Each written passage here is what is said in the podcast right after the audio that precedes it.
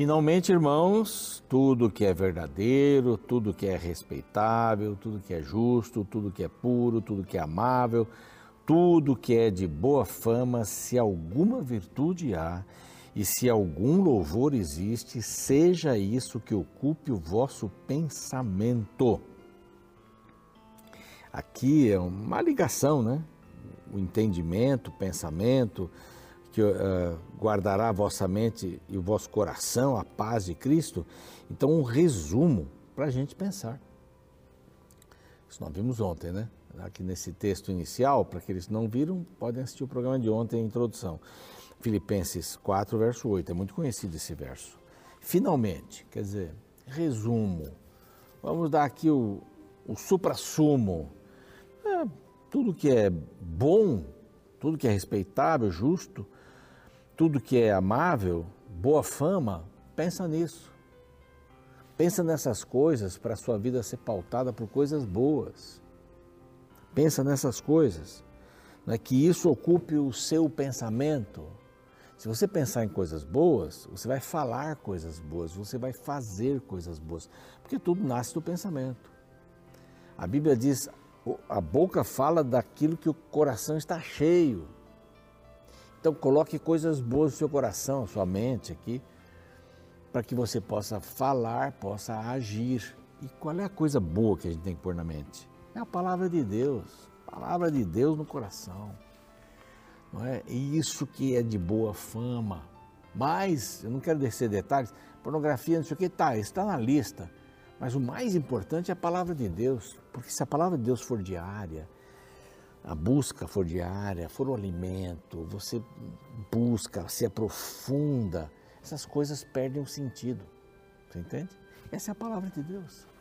E este aqui é o programa Revivados por Sua Palavra. Nós temos um grupo de pessoas que nos dão um apoio total, são os anjos da esperança, eles estão por trás de tudo aquilo que a rede faz. TV, rádio, mídias sociais, cursos bíblicos, toda hora uma coisa nova. Este é o propósito da Rede Novo Tempo, pregar o Evangelho em português e espanhol para todo mundo, através de boas programações, de programas com conteúdo, sabe, com, com mídias sociais que cheguem nos diversos, uh, nas diversas faixas etárias, diversos setores da vida. É isso, graças aos anjos da esperança. Agradecemos muito a vocês. Quer se tornar um anjo da esperança? Muito simples. Basta mandar uma mensagem para este WhatsApp que aparece aqui na tela, tá bom? Aí você vai ter suas respostas às perguntas. E, graças aos Anjos da Esperança, nós podemos fazer chegar essa revista e muitas outras e muitos outros serviços nas suas mãos aí em casa, pelo correio. Basta você pedir aqui por este outro WhatsApp, outro número, passe o número para os amigos, fala, peça lá uma revista bacana, você vai gostar. Diga assim, quero a revista dos pais preparados, pais e filhos, alguma coisa assim já dá para a gente entender.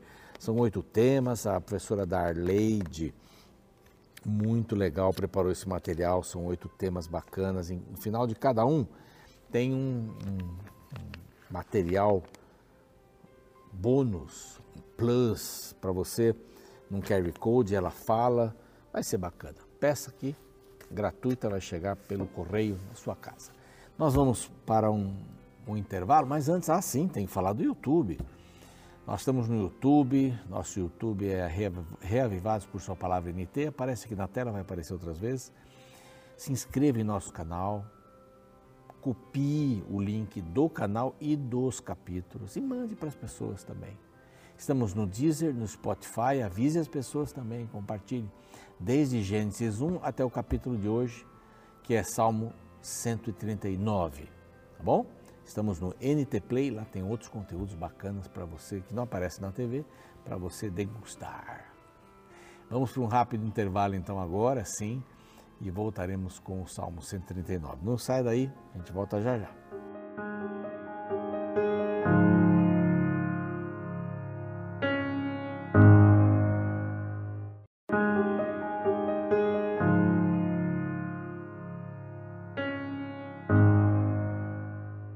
Muito bem, já estamos de volta com o Salmo 139 agora. É, lembrando você que nós estamos nesse grupo de salmos, são oito que são de Davi e que quase terminam aí o, o livro de Salmos, livro extraordinário. Estamos já chegando ao finalzinho, vai dar muitas saudades e eu vou falar muito Salmo, viu? Já vou avisando você. Eu vou dizer assim, vamos então Provérbios, mas vamos ver o Salmo tal. Não é Salmo, é Provérbios, tá? E assim eu vou, vou repetir como fiz da outra vez, Salmo, Salmo, Salmo, Salmo. Você vai falar, vai sair Salmo. Mas esse aqui é chamado o Salmo da Intimidade. Bem interessante isso. É o segundo Salmo de Davi nesta lista, né? Aqui a gente vai ver que Deus tudo sabe, aqui a gente vai ver que Deus em tudo está, está em tudo. Aqui a gente vai ver que Deus tudo fez, que Deus fez você. Isso é super bacana. Neste salmo nós vamos ver um pouco sobre adoração, vamos ver um pouco sobre santidade, e Deus como um ser onisciente e onipresente. O que quer dizer essas duas expressões, né? Onisciente, ele sabe de tudo, sabe de tudo. Não há nada que Deus não saiba. Nada. Tudo que acontece no mundo, agora eu não sei como é que ele faz isso. A gente pode ter uma ideia da quantidade de dados que um computador poderosíssimo da NASA e sei lá, guarda. Computador que pode ver seu rosto e dizer esse fulano de tal e puxar toda a sua ficha. Dá um número e ele puxa todas as suas contas. Tudo que você comprou, tudo que você vendeu, está ali. Nós temos isso aqui no Brasil também. Mas se nós podemos construir computadores cada vez mais possantes e menores, né? imagine a sabedoria de Deus. Sabe tudo. Não há nada escondido. Ele sabe todas as coisas. E eu queria dividir aqui em quatro partes. A primeira parte, falando dos relacionamentos, deixa eu desligar aqui o som, pronto. Falando dos relacionamentos, né, corretos em relação a Deus. Então, primeiro, Deus conhece a gente intimamente. Intimamente. Não dá para esconder nada. Lá no verso 7, Deus está do nosso lado. Ele escolheu isso. Lá no verso 13 agora. Deus nos criou maravilhosamente. Deus nos fez, Deus fez você. A partir do 19, então, até o final 24, Deus julga retamente. É importante isso, isso aqui é muito importante. Crer que ele julga retamente, ele nunca vai tirar vantagem de você. Isso daí não é humano, claro, é divino. Porque aqui, tirar vantagens é uma das coisas que nós sabemos fazer muito bem como seres humanos pecadores. Tirar vantagem. O que eu posso ganhar com essa amizade? O que eu posso ganhar fazendo um favor para você? Toma lá, dá cá. Não é? é a, a política, né? não é só no Brasil, é todo mundo. Tá bom, eu voto, mas o que, que eu ganho com isso? É isso. O que, que eu ganho? Não o que meu povo ganha, não. o que, que eu ganho com isso? Não o que os meus eleitores ganham, não, o que eu ganho com isso. E aí a gente vê pessoas que não tinham nada, teve fortunas incríveis, mas isso não é o que não é o que a gente vê aqui na palavra de Deus. Não é o que a gente vê na palavra de Deus como ideal para a nossa vida. Então a gente começa aqui no Salmo 139, Salmo de Davi. Senhor, tu me sondas e me conheces. Tem música sobre isso, né? Você sabe disso. Então aqui Deus nos conhece intimamente, em três aspectos, pelo menos três aspectos. Então vamos lá. Senhor, tu me sondas e me conheces. Sabes quando me assento e quando me levanto. Sabes? Quando me assento e me levanto. Isso é público. Me assento aqui, levanto, onde eu estou, publicamente. Ele sabe para onde eu vou, para onde eu passo. Ele conhece a gente publicamente. Mais uma coisa. Verso, é, terminando o verso. Né? Sabes quando me assento, me levanto, de longe penetras, penetras os meus pensamentos esquadrinhas o meu andar, o meu deitar, conhece todos os meus caminhos. Quer dizer, é Deus nos conhece no privado. conhece no público, no particular, no privado. Ainda me não chegou a língua e tu, Senhor, já, já conheces, já conheces toda, todo o meu pensamento, a palavra. Ainda a palavra não chegou à língua e tu, Senhor, já a conheces no secreto. Então Deus me conhece em três aspectos: no público, no privado, no particular e no secreto. Sabe aquilo que só está na minha cabeça não chegou nem na minha boca? Deus me conhece. E aqui a gente infere que Deus conhece meus pensamentos e eu posso orar só em pensamento. Porque o diabo não consegue fazer isso. É, o diabo não consegue ler os meus pensamentos. Só Deus consegue ler os meus pensamentos. O diabo vai fazer uma avaliação sua pelo que você falou, como agiu, sua cara, ou oh, preocupado e tudo mais. Ele vai vai lançar alguma coisa pelo que ele vê no externo, pelo que vê a situação. Já está com você há tantos anos, ele sabe muita coisa sobre você. Mas Deus, ele lê os pensamentos, secreto. Deus acompanha a sua vida privada, esquadrinha o meu andar, meu deitar. Deus também sabe quando você se assenta, quando você se levanta. Sua vida pública, Deus, isso aí é a coisa mais fácil né, de ver, né? como é que você age, sabe os pensamentos na vida pública. Sabe o seu privado, sabe a sua vida secreta. Olha, Deus sabe tudo, sabe todas as coisas. Bom, o que dizemos, o que pensamos, sabe tudo. Agora vem a parte 2 aqui. Deus está do nosso lado. Para onde eu me ausentarei do teu espírito? Não fuja de Deus, você não pode. Deus vai, vai saber onde você foi. Não fuja. Fugir de Deus, Jonas, foge de Deus, vai para o fundo do, do navio. Ah, Deus não me acha aqui. Claro que vai achar. Algumas crianças brincam de esconde-esconde, né? Aquelas que brincam, né? Brincam, tão importante. Elas fecham o olho e acham que estão escondidas, porque elas não se veem, ninguém mais vê. Não, não é assim. Pode esconder onde você for. Minhas netinhas, do meu filho mais novo, às vezes vou para a casa delas né, e elas gostam de acordar cedinho e ir para onde a gente está dormindo. Aí querem brincar. Brincar de esconde-esconde.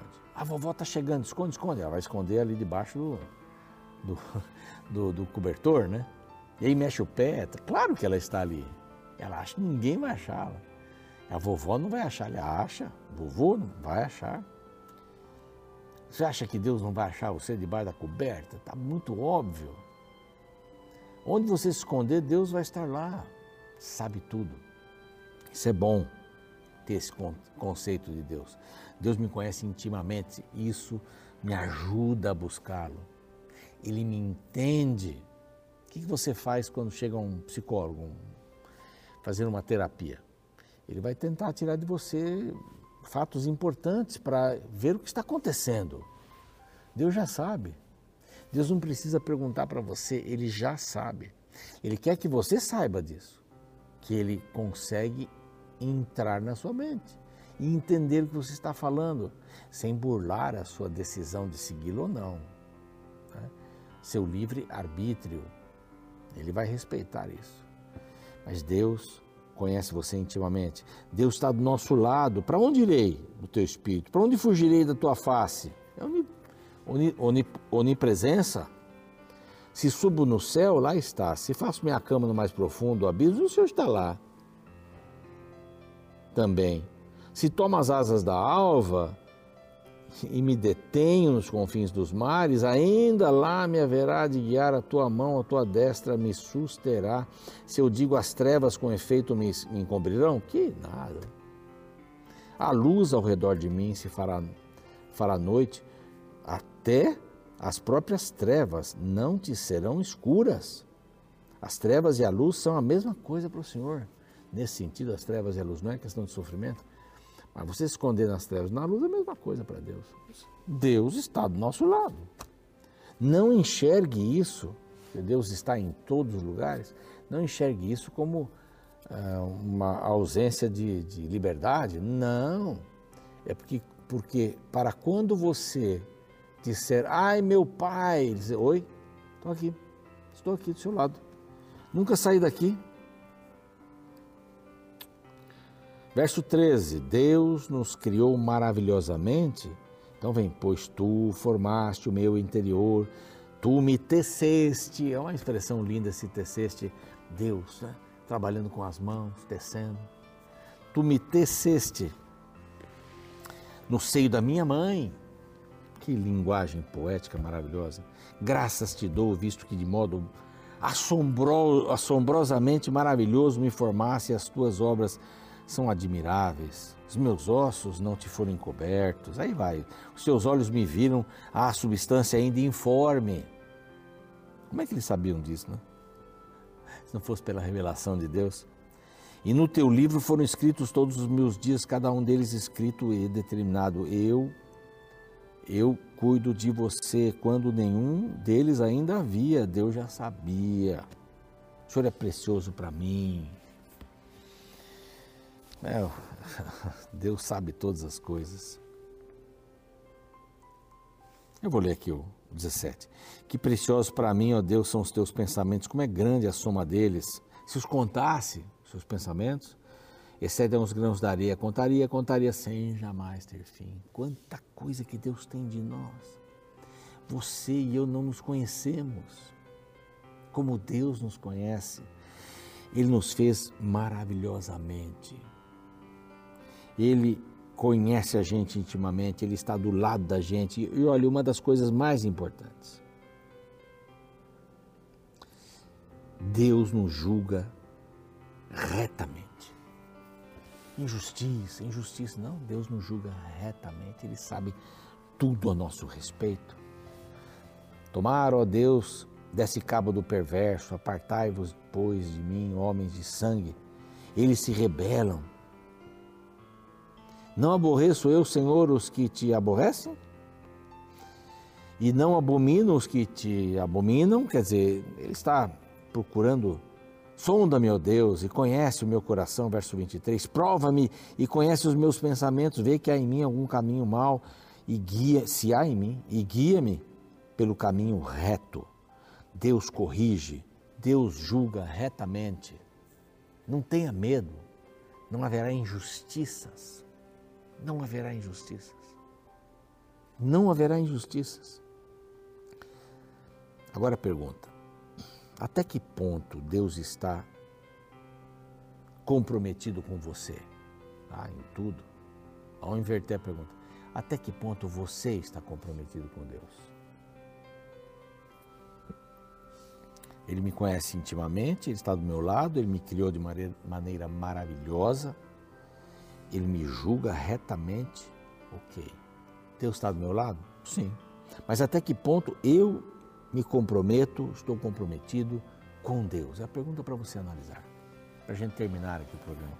Até que ponto? Ele é onisciente, onipresente, ele sabe tudo. Mas ele não cria o mal. Não cria o mal. Ele está disposto a acompanhar você e, através da sua palavra, responder suas perguntas. Através da oração.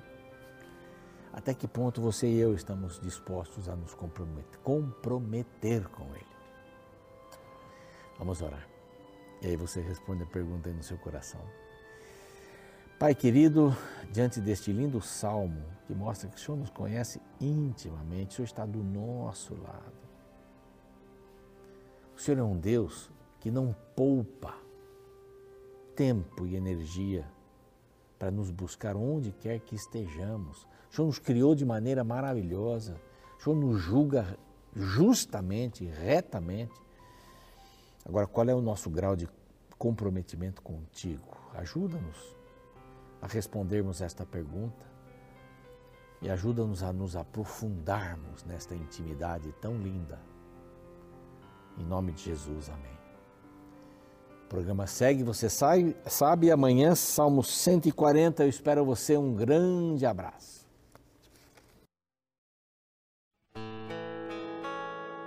O poeta e escritor argentino Jorge Luiz Borges é dono de uma interessante frase que diz: Não há prazer mais complexo que o de pensar. De fato, o aparentemente simples processo do pensamento é algo de complexidade espantosa, Nosso corpo é controlado e coordenado por mais de 3 trilhões de células nervosas, 9 bilhões das quais situadas no córtex cerebral. Se elas fossem alinhadas ponta a ponta, sua extensão atingiria mais de 75 quilômetros. O volume Como o Cérebro Funciona, parte da série Mais Ciência da Publifolha, explica como o cérebro pode dar sentido ao mundo que nos cerca. No trecho do livro está escrito: O seu cérebro é o objeto mais complexo que o homem conhece. Dentro dessa massa aparentemente grosseira e disforme, há o maior projeto de design já visto. Você percebeu a definição de um cientista a respeito do cérebro? A complexidade da vida é uma evidência muito forte de que fomos parte de um projeto inteligente. Se há um design, é porque há um designer. Mesmo o astrônomo ateu Carl Sagan, no livro Cosmos, declarou: o cérebro é um lugar muito grande no espaço muito pequeno. A neuroquímica do cérebro é extremamente ativa. É o circuito de uma máquina mais maravilhosa do que qualquer uma que o ser humano já tenha visto. Num questionamento bastante simplista, precisamos refletir. Seria possível uma mera combinação acidental de massa, energia, acaso e tempo produzir um órgão tão maravilhoso e complexo quanto o cérebro humano? A Bíblia responde a esta questão com um enfático não. Há cerca de 3 mil anos atrás, um observador da natureza chegou à conclusão de que somente um grande designer é que poderia ter projetado a vida. Por isso ele afirma categoricamente no Salmo 139, versos 13 e 14: Pois tu, Senhor Deus, formaste o meu interior, tu me teceste no seio de minha mãe. Graças te dou, visto que por modo assombrosamente maravilhoso me formaste. As tuas obras são admiráveis e a minha alma o sabe muito bem. Sabe, a Bíblia declara e a ciência confirma que fomos assombrosamente projetados. Não é possível explicar a existência de vida a partir de um mero acidente. Você não é obra do acaso. Seu Criador tem um plano para sua existência.